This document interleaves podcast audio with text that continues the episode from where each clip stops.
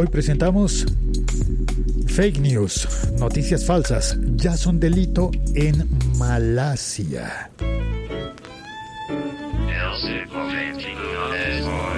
Al menos eso es lo que dice Firewire. Firewire, bueno, nunca sé pronunciar eso, además es un portal chileno, ¿cómo se llama? Firewire.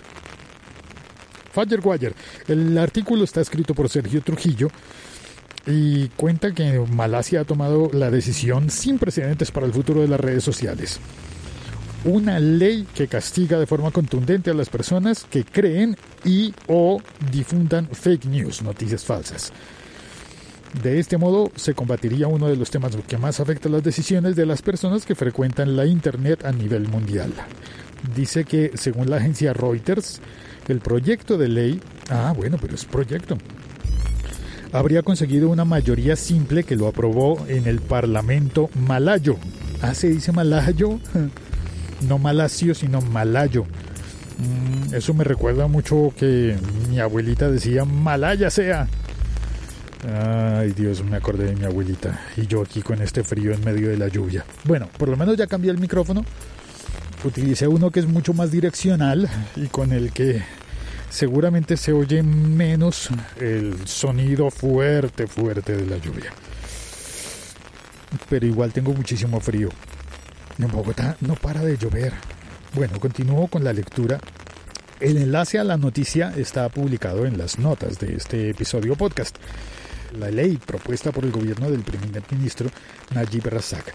El castigo al infringir esta ley sería una multa de 500 mil ringgit, que equivale a 123 mil dólares americanos. Además, el infractor podría someterse a una pena de cárcel de hasta seis años. La primera propuesta era más severa, 10 años estaban contemplados en un principio como castigo. Bueno, la noticia queda allí publicada, tienes el enlace para ver más de esto. A mí me parece que es un gran avance legal que haya un país en el mundo, por Dios, un país que se amarre los pantalones y que diga, sí, esto es delito. Y si te pillamos creando noticias falsas y distribuyéndolas a propósito con el fin de causar algún daño o de ganar las elecciones fraudulentamente, pues te vamos a poner una multa y te podemos meter en prisión, te podemos poner en la cárcel por hacer eso. Me parece que es un gran avance que no ha dado ningún otro país, porque es que las noticias falsas, bueno, no son delito en sí mismas. No soy abogado ni sé mucho de leyes, pero yo creo que se podría acudir en los estrados, en, en demandas, a la figura de la calumnia o de la difamación. Pero para eso, pues tiene que haber un calumniado o un difamado o alguien que diga que están afectando su buena honra y que se meta a un proceso judicial. Ahora, imagínate a Hillary Clinton demandando a medio por medio. Entonces me parece que debe haber una herramienta más. ¡Ay, por Dios, estoy temblando del frío! Me parece bien que haya una herramienta más para que las autoridades puedan detener de alguna manera esta horda de noticias falsas. Noticias hechas además con mala intención, ¿no? Porque más allá de lo de la calumnia, porque no sé, es que creo que no se tipifica como calumnia, como difamación, decir mentiras, divulgar cosas que no se deberían divulgar de la gente, sino propagar rumores.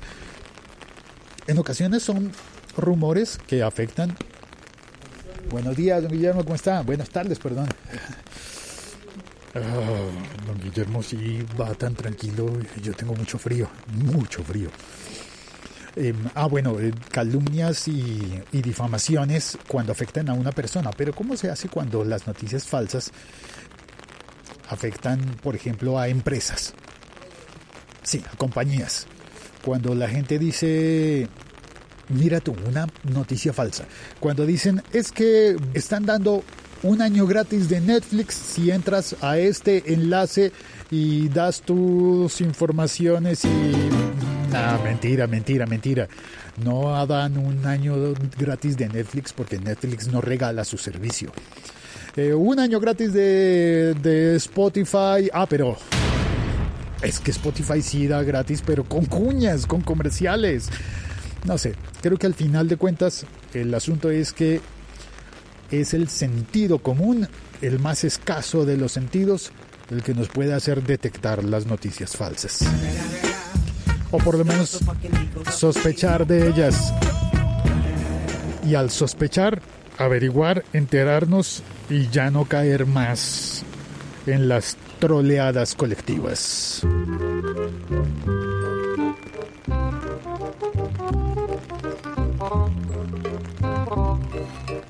Ay, listo. Eh, sección de saludos. En el chat está Marco Martiniere. Chao Marco, dice saludos desde Madrid. Marco, muchísimas gracias por eh, entrar al directo vía Spreaker. Este episodio estará publicado como siempre en el siglo 21 es hoy.com. Algunos de estos episodios se publican también en mi blog en El Tiempo. Y ahora hay un reproductor también en una página web que se llama Venga Le Cuento en vengalecuento.com hay un reproductor ya de, de este podcast. Por Dios, tengo mucho frío. Ya me despido. Muchísimas gracias, Marco.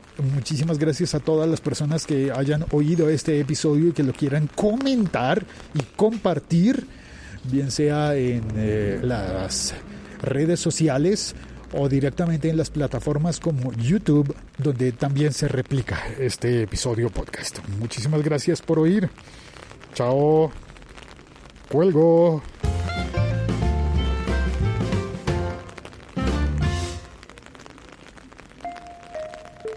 Este podcast forma parte de la liga.fm. No olvides pasar también por la liga.fm, donde encontrarás a mis amigos podcasters del resto de Iberoamérica. Voy a presentarte a mis amigos podcasters. Chao, cuelgo.